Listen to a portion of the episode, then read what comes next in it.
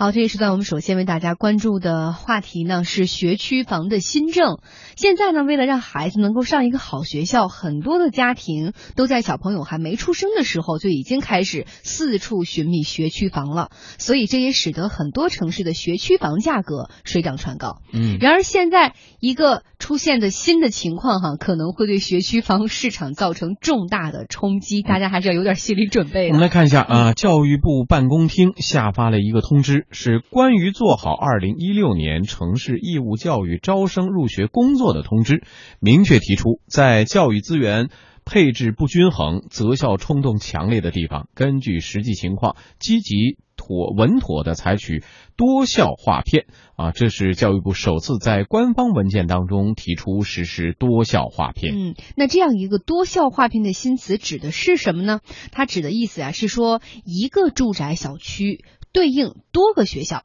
哎，那么在具体的操作过程当中呢，实行多校划片，将会通过随机派位的方式来分配那些热点学校的招生名额。这也就意味着，哪怕你买了一个学区房啊的家庭，但是你到现在房子是定了，但是你并不知道你最终家里的小朋友会上哪个学校。那那些随机派位之后没能进入热点学校的学生呢，即便你家里是这个学区房的房子，但是也可能会就近的安排到其他的学校去上学。嗯，据分析啊，教育部提出多校划片呢，是想通过这种方式为学区房降降温，把就近入学落到实处。我们天下公司记者也采访了一些家长，发现很多人并不会因为新政策的出现就后悔当初自己买了学区房。新闻是这样说，但是我觉得他不会说呃立刻就按照这个规定实行。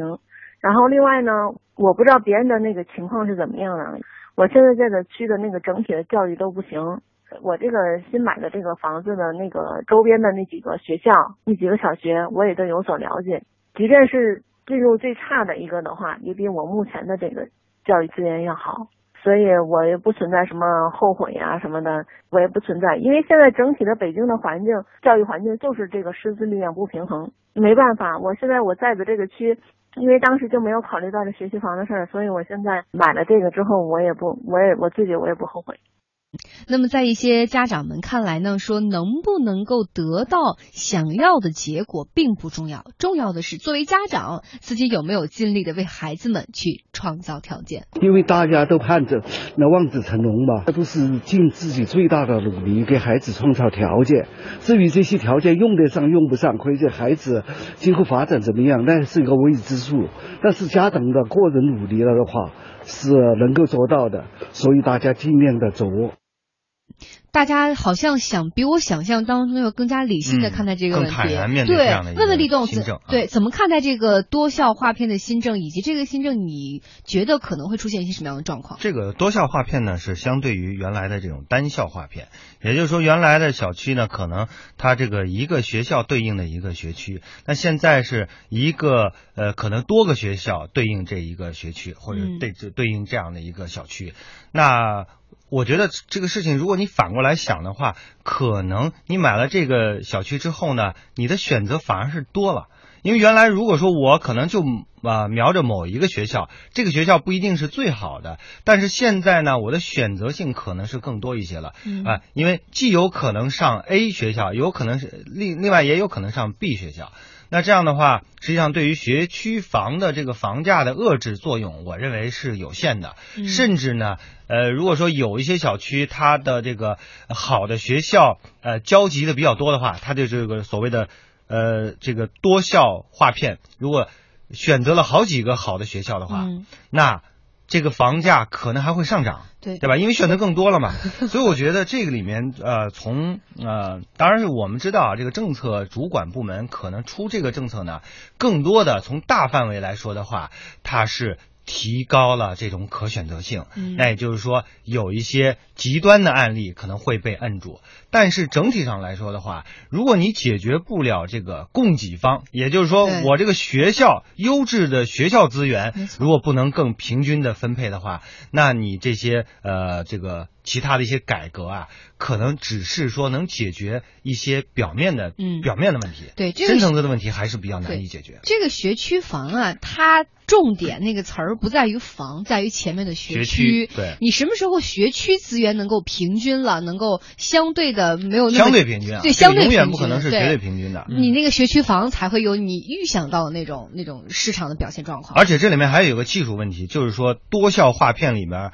他说通过这种随机派位的方式来分配，嗯。但这个随机派位是哪种方式？嗯。是摇号的形式，还是说 就是说通过是不是一种公平的这种方式，嗯。还是通过？我们认为还有一种公平方式就是考试嘛，嗯。对吧？嗯。考试至少它是一条线嘛，嗯。但是这个里面它如何操作，这也是需要啊，我们拭目以待的。嗯嗯好，我们继续来关注哈。现在有房地产的业内人士表示了，说过去呢，你通过买学区房就可以百分之百的能够去上某所学校，但是现在实施多校划片入学之后呢，就不一定了。所以也是建议家长在买这种高价的学区房的时候一定要慎重。但是北京中原地产研究部总监张大伟呢，却认为说政策最终如何落地才是这个问题的关键。我们来听听他的看法。要看落地的执行情况，因为都知道现在这个各个地方的话，其实是有一些落地细则的，它其中包括九年一贯制，包括一些重点学区成为一个集团或者说成为一个片区制的。呃，如果一些地方执行了的话，那肯定会对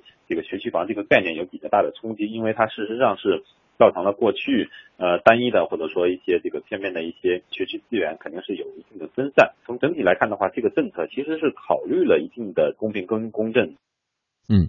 有一些家长就表示担忧了，说如果推行多校划片，那么买房上名校是不是就没有保障了呢？这可能是不是会引发新的矛盾啊？为什么同住在一个小区里边啊，你家的孩子就上热点学校了，我家孩子就不行了？真的只能拼人品了吗？这要拼的太多了哈。同时还有家长表示说，以房定校的原则实际上也没有改变呀，因为你学区房的性质没有变，怎么能够拉低这个学区房的价格呢？还有就是名校较多的片区，恐怕就是刚刚如立栋所讲，选择性更多、优质选择项更多的时候，这房价可能会不降反升。北京中原地产研究部总监张大伟认为，哎，真的是存在这种可能性哈。我们来听听他的一个研判。在过去的话，如果说是按照社区划片的话，它事实上是规避了很多人为的因素，因为更多的就是看家长的这个经济实力了。那如果说变成这种按照电脑派位啊等等，这其中很难规避掉的就是一个人为的因素。那事实上到底有没有其中，比如说有一些灰色的部分，这个就很难说了。那其实是呃违背了一个公平的原则。然后另外一个价格的问题，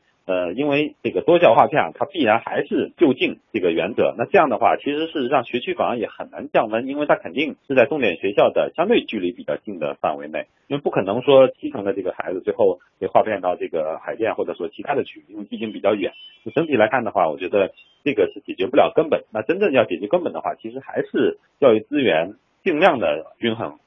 嗯，目前呢，教育部钦点了二十四个城市的名字，要求这些城市所有的呃县市区百分之百的公办小学、百分之九十的公办初中要实现划片入学。这二十四个城市分别是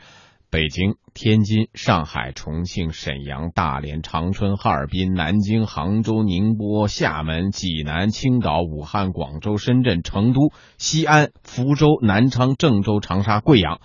基本上这都是一二线城市，对，基本上都嗯划进来了。那现在呢，为了实现尽量的去实现教育资源的平衡分布，很多城市都在去寻找一些方法，比如说校长、教师交流轮岗，推进学校联盟和集团化办学等等方法。上海市的副市长翁铁慧就表示说，集团化办学和学区制相结合，会让多校划片这个新政策变得更加的公平。呃，上海呢是按照这个总体精神，我们主要是以均衡发展，让更多的像新优质学校，我们准备“十三五”要达到两两百多所，然后呢，就是说这个是都普遍的底部都提高。第二呢，我们在教育部的总体框架下，我们上海的特色就是集团化和呃学区制相结合，因为在同样一个社区学区里面，我们进行集团化了，那所有的学校都一样，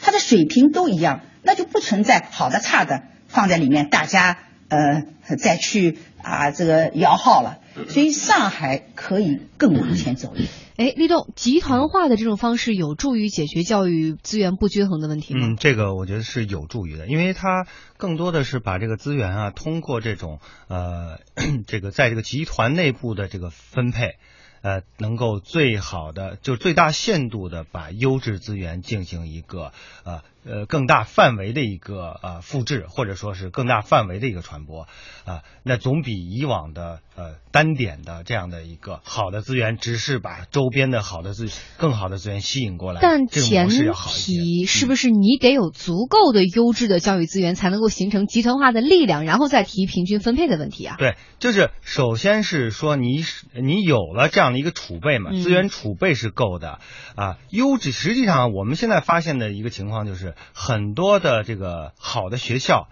优秀的老师是扎堆儿的，但是呢，呃，如果说我们认为稍微质量差一些的学校呢，可能也就是一两个老师，那就是他这个这个扎堆儿的现象呢，呃，如果你要解决不了的话，通过集团的方式能够、能够得到一个更好的疏导，就是把它有限的资源更好的进行一个分配。嗯所以我觉得上海这种模式的话，